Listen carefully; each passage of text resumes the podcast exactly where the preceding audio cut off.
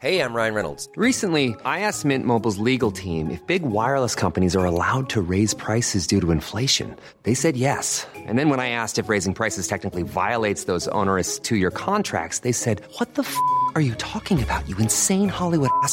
So to recap, we're cutting the price of Mint Unlimited from $30 a month to just $15 a month. Give it a try at mintmobile.com slash switch. $45 upfront for three months plus taxes and fees. Promo rate for new customers for limited time. Unlimited more than 40 gigabytes per month. Slows. Full terms at mintmobile.com. Louis. Nova C'est ça en fait l'enjeu. C'est une parole responsable mais qui n'est pas une parole apeurée, qui n'est pas une parole coupable et qui est une parole qui peut exister dans une forme de droit à l'erreur qui aujourd'hui est très difficile à faire, à faire valoir dans les espaces politiques.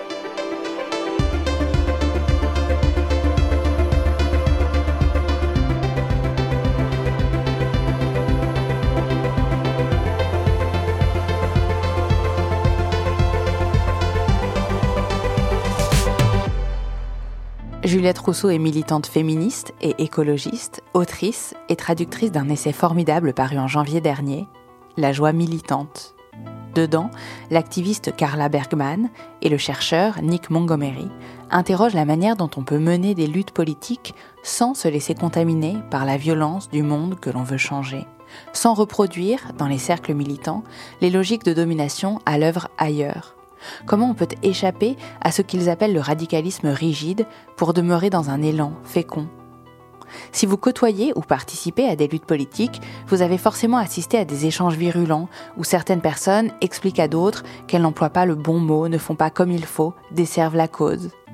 C'est à ce manichéisme que réfléchit la joie militante, à ses symptômes et à ses effets. Et cet essai, exaltant, propose de la nuance, du lien, du mouvement, et par là même produit du désir politique. J'ai demandé à Juliette Rousseau comment notre parole et notre discours étaient impactés par ces enjeux. Je suis Charlotte Pulewski. Bienvenue dans Fracas. Le point de départ du livre, c'est une grosse inspiration dans le travail de Spinoza et notamment sa définition en tant que philosophe de la joie. La joie comme étant l'affect qui permet la transformation.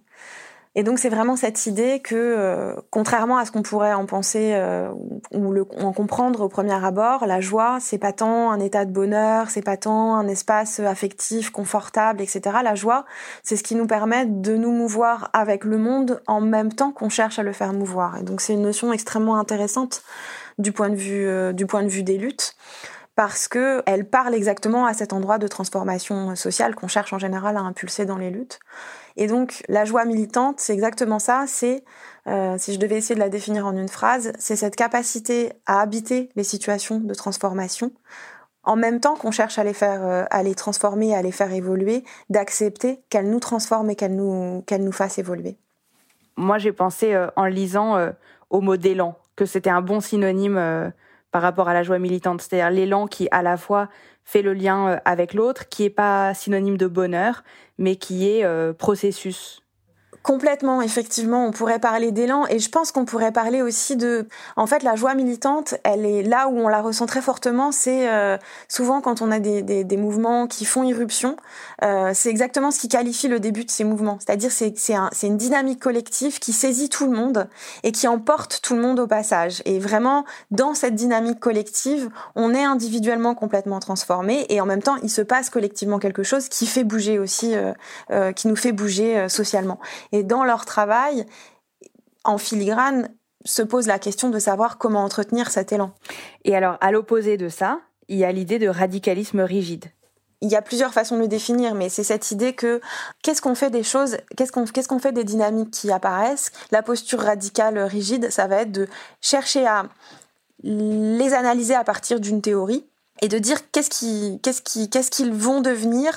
Bon d'une part d'en faire euh, l'analyse sur la base de leurs défauts qu'est-ce qui va qu'est-ce qui ne va pas et en général on va très vite voir tout ce qui ne va pas. Et donc là où ça ne peut pas aller. Je pense que si on doit parler concrètement on peut dire euh, par exemple euh, ce qui s'est passé en France au moment du début du mouvement des Gilets jaunes correspond tout à fait à ça, c'est-à-dire une grande partie du monde militant français sur les premières manifestations de Gilets jaunes, c'est tenu très à distance. Alors on a eu plusieurs types de réactions. On a eu des réactions immédiatement critiques, euh, immédiatement dans la condamnation, et puis on a eu toute une partie plus, majoritaire, je dirais, de se tenir à distance parce qu'on ne sait pas dans quelle case ranger ce qui est en train de se passer, et donc on va attendre de savoir comment est-ce qu'on peut exactement euh, analyser ce qui est en train de se passer pour pouvoir y prendre part, décider en tout cas si on y prend part ou pas. Et si on voulait archi simplifier, est-ce que ce serait possible de dire le radicalisme rigide, il se loge un peu dans les endroits où on dit euh, c'est pas ça qu'il faut dire, c'est pas comme ça qu'il faut faire, c'est pas la bonne manière de militer. Il y a une bonne et une mauvaise manière. Oui, complètement, complètement. La façon de, de, de on pourrait dire aussi euh, voilà les bons mots qu'il faut employer, tous les bons mots qu'il ne, ne faut pas employer, des mots qui étaient à un moment donné bons, tout d'un coup ne le sont plus, et donc il est important de savoir qu'ils ne le sont plus, et donc si on emploie les mauvais mots, tout de suite on n'est plus du bon côté. Oui, bien sûr, c'est ça. Je pense qu'on peut tout à fait le définir comme ça. Dans la préface, vous dites que votre rencontre avec la lutte politique a été pleine de joie, puis que la joie s'est tarie. C'est quoi votre parcours de militante euh, politique au départ? Moi, j'ai commencé, j'ai rencontré la lutte avec le, mouvement contre le CPE, donc en 2006. Et ça a été clairement euh, un très bon exemple de moment effectivement euh, très joyeux dans le sens euh, dans lequel l'utilisent les auteurs de, de joie militante. Après, je pense qu'il y a quelque chose de constitutif en tout cas dans cette joie-là, dans ce moment où euh, on est transporté, on est transporté dans cette dynamique collective et en même temps à l'échelle individuelle, on vit cette euh, cette apparition soudaine d'une multitude de possibles, l'idée que la vie telle qu'on telle l'imaginait est en fait euh, ben en fait elle est elle est beaucoup plus riche, elle est beaucoup plus elle est elle est beaucoup plus ouverte que ce qu'on pensait. Après ça, après ce mouvement, ce premier mouvement étudiant, moi, je me suis euh, engagée dans des associations euh, altermondialistes et notamment beaucoup dans des dynamiques de euh, forums sociaux mondiaux contre contre sommet. Donc j'ai travaillé sur tout un ensemble de thématiques différentes. Je me suis aussi engagée dans des luttes féministes. J'ai croisé différentes formes de radicalité aussi, on peut dire, parce que c'est selon selon l'héritage théorique dans lequel on s'inscrit, on, ne défend pas la même radicalité. Et c'est vrai que cette joie-là, finalement, euh, pour être tout à fait sincère, je ne l'ai retrouvée que très récemment euh, dans les espaces féministes. À quelles occasions, sous quelle forme? Je dirais que clairement, ça a été en gros, euh, il y a deux ans, je suis très mauvaise en date, mais c'était en 2019. 2019, on a commencé à préparer euh, la manifestation euh, du 24 euh, novembre contre les violences sexistes et sexuelles. Donc c'était à Rennes, dans la ville dans laquelle je vis. Et en fait, on a été, euh, disons que la, dynamique a été réimpulsée avec une, un petit groupe de militantes féministes comme moi qui militaient depuis plusieurs années, de, venues d'ailleurs de différentes, on va dire, de, de différents fronts politiques. Et très rapidement, en fait, on a été débordé dans les réunions, mais je dis débord, j'emploie le terme débordé dans un sens très positif. On a été débordé de très jeunes personnes militantes, y compris de personnes qui sortaient du lycée, y compris de personnes qui étaient au lycée. Euh, donc qui arrivaient dans cet espace militant avec un engouement, avec une, je pense avec un, un regard vraiment nouveau aussi, frais, qui n'était pas chargé de euh, la fatigue, de l'amertume, des rigidités que nous on pouvait avoir accumulées avec le temps.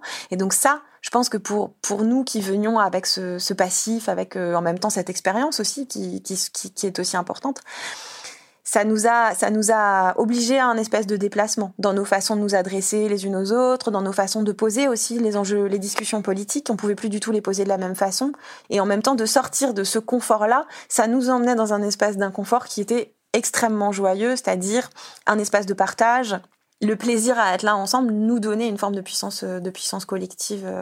Donc je pense que à cet endroit-là, moi, ça m'a fait vraiment me poser la question sur qu'est-ce qui fait que, que tout d'un coup c'est joyeux. Et je pense que la joie, elle tient à la rencontre entre différentes expériences. Elle tient à la rencontre entre différentes générations. Et elle tient à l'impression que d'être là recouvre un sens largement supérieur à, à plein d'autres choses qu'on pourrait être en train de faire au même moment, quoi.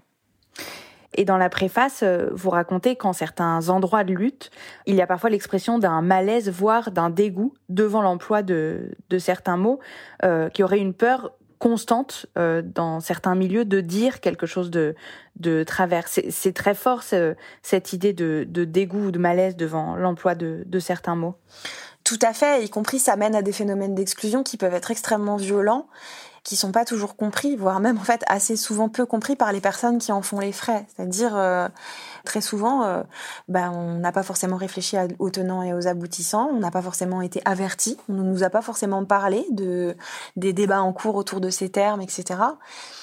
Et puis bon, par ailleurs, il faut quand même dire que quand on est dans des espaces qui ont la vocation de s'élargir, d'accueillir plus de personnes, il faut s'attendre à ce que la sémantique soit en perpétuel questionnement, qu'on soit euh, perpétuellement là aussi euh, en dehors de nos zones de confort, parce que euh, il est bien évident que une sémantique parfaite n'existe pas et que par ailleurs, ça serait c'est extrêmement élitiste de s'attendre à ce que à ce qu'on puisse ouvrir des espaces, accueillir plus de personnes et en même temps euh, d'attendre de ces personnes-là qu'elles aient déjà tout compris en arrivant. Ça, c'est bien évidemment euh, impossible.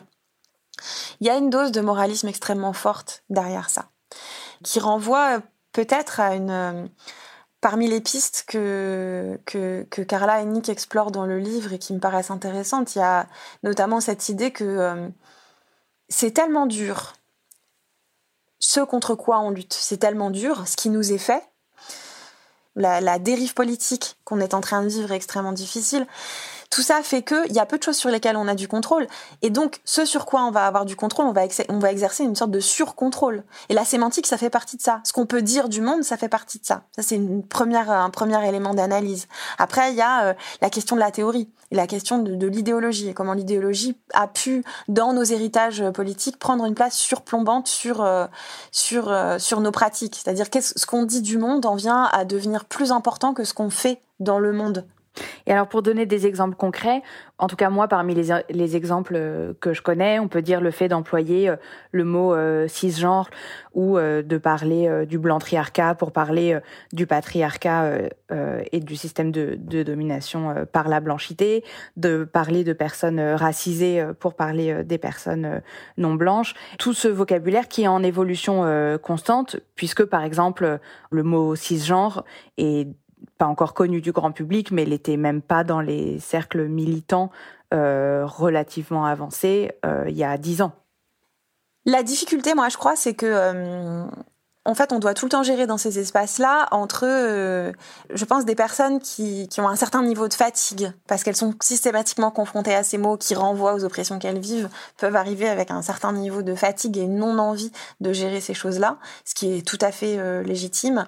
Et en même temps, je pense, une espèce de, désir très fort chez un certain nombre de personnes de bien faire, et qui peut se muer en cette espèce de moralisme qui consiste à dire... Euh, il est très important de pouvoir systématiquement se démarquer des personnes qui ne font pas bien pour être cette personne qui fait bien. Et donc, pour pouvoir se démarquer, le mieux, c'est quand même de relever systématiquement qu'une personne fait mal, ce qui vient dire en filigrane, moi je fais bien, moi je sais, moi je vois, moi j'ai compris. Et ça, c'est un vrai problème. Parce que les personnes ne devraient jamais être réduites aux mots qu'elles emploient. Je vais essayer d'élaborer. Dans le, dans le livre, Nick et Carla font une différence entre une approche morale et une approche éthique. Ce qui est intéressant parce que souvent, euh, dans le langage commun, on a tendance à employer les deux sans, sans, les distinguer. Là où euh, il et elle font une différence, c'est qu'une une, approche morale, elle va juger d'une façon surplombante ce qui est bien et ce qui est mal. C'est-à-dire, à l'avance, on sait ce qui est bien et ce qui est mal. Alors qu'une approche éthique, telle qu'elle est défendue par euh, Spinoza notamment, mais pas que, encore une fois, elle va habiter un contexte. C'est-à-dire, on peut pas dire par avance ce qui est bien et ce qui est mal. On va, on va, on va essayer de distinguer ce qui peut faire évoluer dans un contexte d'une façon positive ou d'une façon négative, ce qui peut construire et ce qui peut défaire. Et là où je pense que c'est important, c'est que pour revenir à la question des mots qu'on emploie, moi je pense qu'on ne devrait jamais juger une personne sur les mots qu'elle emploie. Par exemple, on cherche à construire un mouvement de bas, un mouvement de masse, on cherche à organiser une grosse manifestation féministe et des personnes qu'on ne connaît pas viennent et emploient des mots qui sont erronés. Je pense que on peut pas juger ces personnes-là sur le fait qu'elles emploient ces mots. Maintenant, ce qu'on peut faire, c'est réfléchir à comment est-ce qu'on comment est-ce qu'on réagit à ça. Euh, je sais pas. Encore une fois, on reprend l'exemple du clitoris et euh, je pense que c'est un bon exemple.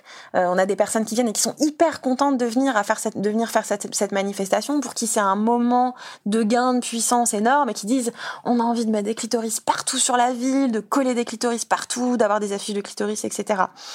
Face à ça, on peut euh, s'insurger, dire que c'est transphobe. Parce que l'idée, c'est que du coup, quand on est une femme trans, on n'a pas forcément de clitoris, et du coup, on est quand même une femme. Donc l'idée, c'est que résumer euh, le fait d'être une femme à avoir un clitoris, ça exclut un certain nombre de personnes.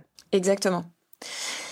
Et donc, on peut avoir une première réaction qui va être une réaction de condamnation, de dire euh, voilà ça c'est transphobe, euh, etc. Et euh, ben, voilà cette réaction, elle, elle, peut en partie énoncer une vérité. Enfin, effectivement, c'est dans une d'une certaine manière c'est transphobe. Et en même temps, si ça n'a pas été pensé par les, ce qui est souvent le cas en fait, si ça n'a pas été pensé par les personnes qui le défendent, ça risque de ne pas être compris.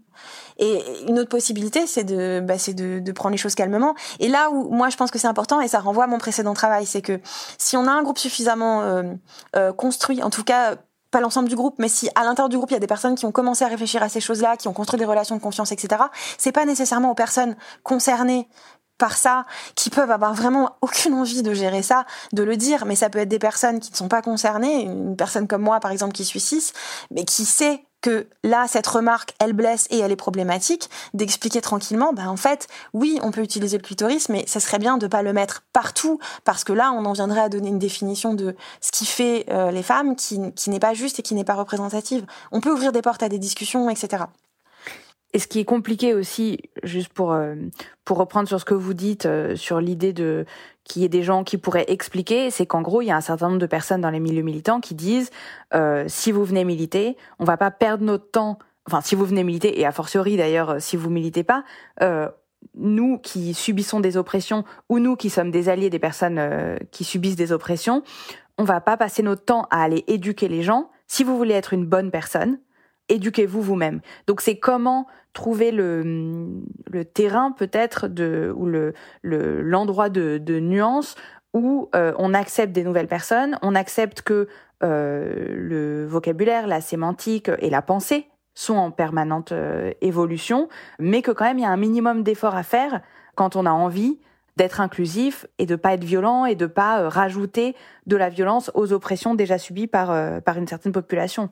Il y a, une, des, notions aussi qui est poussée dans le livre et qui me paraît vraiment importante, c'est la notion de confiance. Et, de, confiance a priori, c'est-à-dire plutôt que ce qui est euh, assez euh, bah, plutôt que ce, qui, ce qui fait la norme en fait en société, qui est de dire la confiance se gagne. Là, à l'inverse de dire non, la confiance, on va la donner a priori parce que c'est ça qui est en soi révolutionnaire, c'est de dire je ne te connais pas, mais je choisis de te faire confiance. Et je pense que typiquement sur la question de de s'éduquer parce qu'il y a déjà des textes, parce qu'effectivement sur beaucoup de questions il y a déjà plein de ressources en ligne, etc. Ça peut être aussi de, de plutôt que de dire plutôt que d'être dans une binarité entre dire je fais comme si la personne n'avait rien dit pour ne pas la blesser, ou alors je lui rentre dedans et je lui dis ça va vraiment pas ce que t'as dit, bah, peut-être qu'il y a aussi une possibilité entre les deux qui consiste à dire je crois qu'il y, a y a un problème avec ce que t'as dit, on va peut-être pas en discuter maintenant parce qu'on a d'autres choses à faire, je peux te donner des ressources et je te fais confiance pour avancer avec ces ressources. Et du coup, il y a vraiment cette chose-là aussi de la façon dont on construit les relations, c'est une alimentation mutuelle. On peut les nourrir mutuellement. Si on pose des choses qui donnent envie en retour de les nourrir, finalement, ça, ça peut aller beaucoup plus loin que si on est tout de suite dans quelque chose qui serait de l'ordre du jugement, du contrôle ou du rejet. En fait, c'est l'idée globalement d'essayer de d'échapper à une forme de violence qui est déjà celle du monde qu'on essaye de déconstruire quand on est militant ou quand on est dans la lutte euh, politique je pense que oui, effectivement, c'est l'idée de construire, je crois que c'est vraiment l'idée de construire d'autres relations. Et ça ne veut pas dire qu'on va complètement échapper à la violence, puisqu'on est, on est, on est construit, construite dans cette violence. Donc d'une manière ou d'une autre, on va la reproduire à certains moments, on va y être à nouveau confronté. Mais c'est quelle relation on peut construire qui échappe aux constructions, j'ai presque envie de dire aux constructions qui nous sont faites moi, mon identité euh, euh, de blanche, mon identité de cis, évidemment, elles vont continuer à jouer dans ce que je fais. Mais c'est comment est-ce que, dans les relations que je construis, quelque part, je m'engage suffisamment pour amener avec ça la nécessité de cette transformation. Iléal utilise un, utilise un exemple que je trouve très beau et qui, moi, me parle beaucoup euh, aujourd'hui dans, dans, ma vie.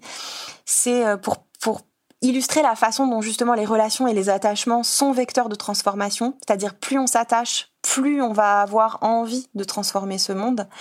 Il et elle parle notamment de euh, l'attachement à un territoire. Si on s'attache à un territoire abîmé, si on, s'ouvre à prendre conscience euh, des mouvements migratoires des oiseaux, de, euh, du passage des saisons et de comment ils se manifestent, en fait, on s'ouvre aussi à la blessure que va générer le constat de la disparition des oiseaux, du fait que les saisons euh, se bouleversent, qu'elles ne fonctionnent plus de la même manière. On s'ouvre à, on s'ouvre à de la blessure, on s'ouvre à de la tristesse, on s'ouvre à du deuil. Donc encore une fois, ça renvoie à cette idée que la joie, ça n'est pas que quelque chose de confortable, mais c'est cet attachement qui va construire en nous la nécessité de défendre ce à quoi on tient. Ce qui est très frappant, euh, je trouve, dans le, dans le livre, c'est aussi, euh, donc vous, vous parlez dans, le, dans la préface de l'état continu de peur, d'anxiété et de colère. Euh, c'est quand même très très fort. Et beaucoup plus tard dans, dans le livre, dans un des derniers chapitres, celui qui est vraiment consacré au radicalisme rigide, les auteurs disent qu'ils ont un peu peur d'écrire dessus. Il y a effectivement ce sentiment que certaines personnes ont peur de s'exprimer sur certains sujets. Comment est-ce que vous, vous analysez euh, cette, euh, cette peur extrêmement forte de, parler? Est-ce que vous pensez qu'elle est de plus en plus forte ou c'est un effet d'optique qu'on peut avoir dans, dans certains cercles? Une autre notion qui est poussée dans le livre et que j'aimerais bien partager ici parce que je la trouve vraiment importante et qu'elle est presque jamais encore aujourd'hui, même si je pense que ça va évoluer, mais elle est presque jamais euh, utilisée ou on n'y fait pas référence en fait dans, les cultures, euh, dans la culture française aujourd'hui. C'est la notion de responsabilité. Je pense qu'un des gros problèmes des réseaux sociaux, c'est que les relations sur les réseaux sociaux, mais c'est pas que c'est pas seulement les réseaux sociaux. Je pense que ça renvoie aussi, par exemple, à un mode de vie urbain. On peut avoir des relations qui sont euh, qui sont détachées de leurs responsabilités. On peut en fait avoir des relations avec des gens et puis les rompre brutalement et puis commencer des nouvelles relations avec des nouvelles personnes et puis les rompre à nouveau et en commencer encore. On peut on peut faire ça à l'infini et sur les réseaux sociaux et puis souvent aussi quand on habite dans les grandes villes, c'est un truc qui est très commun dans les milieux militants. Je pense que c'est vraiment un problème. Moi, je suis très attachée à la notion de communauté. C'est quelque chose que je cherche activement à, construire dans ma vie, c'est-à-dire euh, tirer ce fil de la communauté au sens large comme euh, un ensemble de liens que je noue et qui habitent mon quotidien. Pour essayer de le dire concrètement, admettons par on peut parler de territoire. Si je lutte à partir d'un territoire, quelle que soit la question que je pousse au sein de ce territoire, je lutte à partir d'une communauté humaine donnée qui ne va pas changer. Ça veut dire que si cette communauté humaine, c'est celle que je croise, euh, pas nécessairement quotidiennement, mais en tout cas euh, régulièrement, qui, avec celle avec, laquelle je partage ce territoire que j'habite, ma responsabilité à l'intérieur de, ce tissu relationnel, elle est supérieure. Je peux pas me permettre de juste en gros, pour le dire un peu basiquement, de juste dire aux gens que c'est des abrutis finis et puis leur claquer la porte au nez et puis passer à autre chose parce que je vais continuer d'habiter au même endroit qu'eux. Je vais continuer de partager ce même territoire. Et donc là, il y a une dimension de responsabilité qui fait qu'à un moment donné, si je veux que les choses bougent, il faut que j'emmène les autres avec moi. Mais je, je crois qu'on a vraiment la nécessité de se poser cette question de responsabilité. C'est quelle responsabilité on a, soit dans ce qu'on crée en termes relationnels collectivement dans les endroits qu'on investit. Et, ça peut être aussi dans les endroits virtuels qu'on investit. Et je pense qu'aujourd'hui, le fait que ça soit pas posé, c'est un vrai problème. Parce que oui, il y a un, enjeu à penser une éthique de nos relations, encore une fois, une éthique de nos, de nos relations, y compris dans les espaces virtuels qu'on considère être des espaces politiques. Parce que c'est toujours sur des enjeux politiques que ça se joue, en fait. Qu'est-ce que ça génère, euh, cette peur de parler euh, pour, euh, pour un certain nombre de personnes dans, les, dans les milieux militants? Oui, je, vois plusieurs choses. Je pense qu'il y a, si j'essaie de faire le tri entre les choses, euh, entre ce que je pourrais, ce qui me semble négatif et ce qui me semble positif. Ce qui me semble positif, c'est notamment l'idée que euh, la parole a du poids et que la parole n'est pas neutre et que le rapport à, à la parole, lui non plus, n'est pas neutre. Selon notre position sociale, on n'a pas le même rapport à la parole. Et on n'a pas, on n'a pas la même écoute non plus, on n'a pas la même audience. Donc je pense que cette prise de conscience-là, elle est hyper importante que en fait, euh, pour le dire euh, très basiquement, plus on est plus on est protégé par l'ordre social, plus on a la parole facile, plus on a la parole violente et plus on a la parole visible. Donc c'est vraiment important qu'il y ait cette prise de conscience là qui se fasse. Ça c'est ce que je vois de positif. Au-delà de ça, je pense que ce que ça génère, cette peur, cette, peur de parler, ça génère beaucoup de défections déjà. Je pense qu'il y a beaucoup de personnes qui en fait ne se sentent pas les épaules ou ne se sentent pas la capacité de, de rester à batailler dans ces espaces, de prendre des risques, de s'exposer potentiellement euh, au retour de bâton si elles venaient à avoir la mauvaise parole. Et je pense que ça vient aussi donner beaucoup de pouvoir, mais pas un bon pouvoir pour le coup. Ça vient beaucoup donner, donner beaucoup de pouvoir sûr à des personnes qui justement euh, n'ont pas peur, n'hésitent pas, euh, sont plus à l'aise, et, et que ça c'est un problème. Ça, c'est vraiment un problème parce que du coup, on se retrouve à alimenter des dynamiques de pouvoir qui sont pas du tout celles qu'on prétend défendre. Est-ce que vous pensez que c'est possible d'échapper complètement à ce radicalisme rigide, à ces peurs de parler dans les milieux militants et de faire que le discours militant soit entièrement joyeux, au sens où il est défendu dans le livre, c'est-à-dire sur un terrain de nuances, d'élan. Je ne crois pas que ça soit complètement possible. Alors, je vais, je vais vous dire une chose qui est mon opinion à moi. Ça, c'est pas c'est important parce que c'est pas écrit dans le livre. c'est ma vision à moi de ça. En tant que féministe et en tant que féministe française, je pense que on a un enjeu très fort à penser la question des relations de manière générale dans les milieux avec avec une perspective politique et que aujourd'hui ça n'est pas le cas. Les relations comme on les construit ne sont pas ne sont pas pensées et c'est un vrai problème. Je ne crois pas que ça soit possible d'arriver à un discours militant qui soit uniquement joyeux. Je pense pas qu'on peut tout à fait se débarrasser du radicalisme. Maintenant, et c'est pour ça que je parlais de féminisme.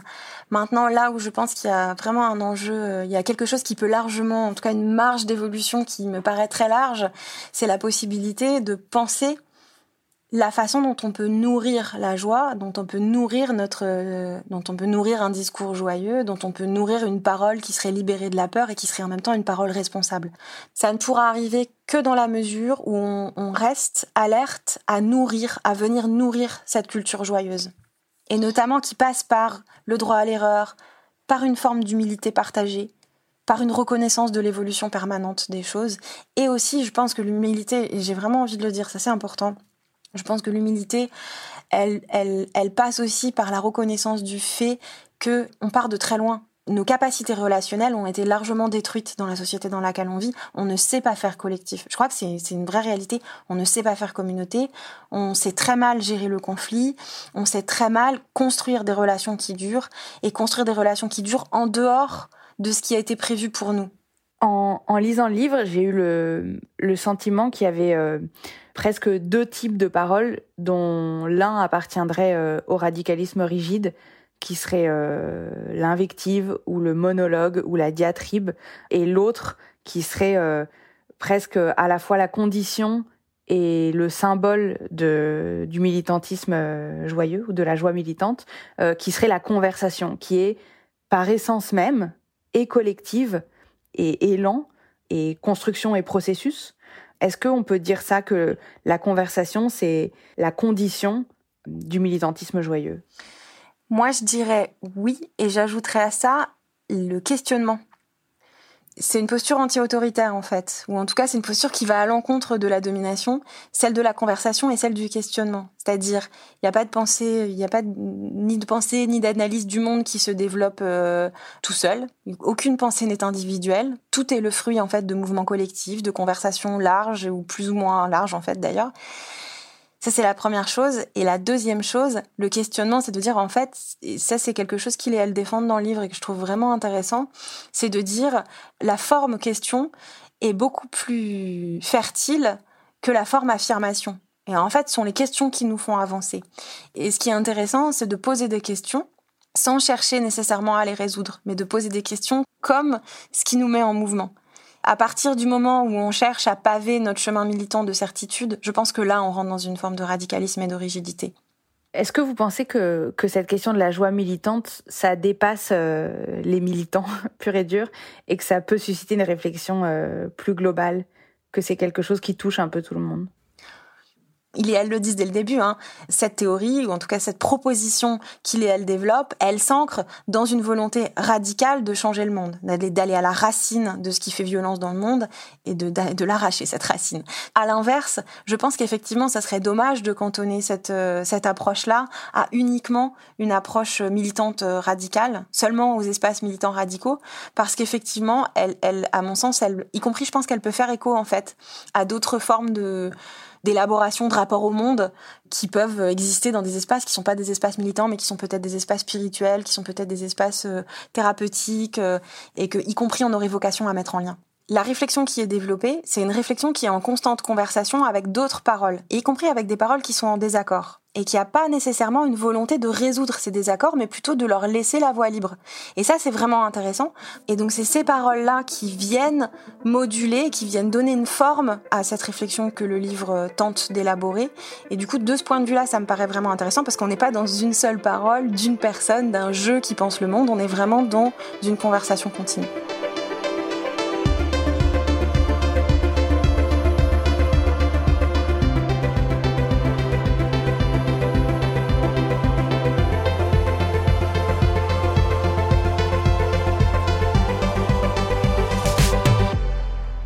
Juliette Rousseau est l'autrice de Lutter ensemble aux éditions Cambourakis et traductrice de La joie militante, formidable essai de Carla Bergman et Nick Montgomery, qu'elle a aussi préfacé et qui est publié aux éditions du commun. Je vous invite à le lire et à l'offrir, c'est une source de réflexion et de plaisir immense.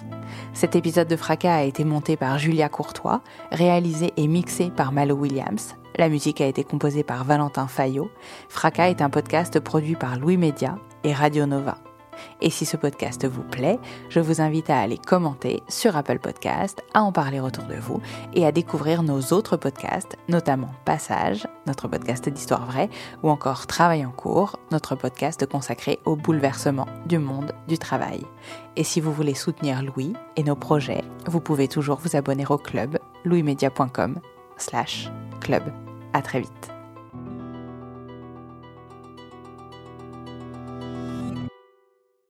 Bonjour, ici Louis Vindel.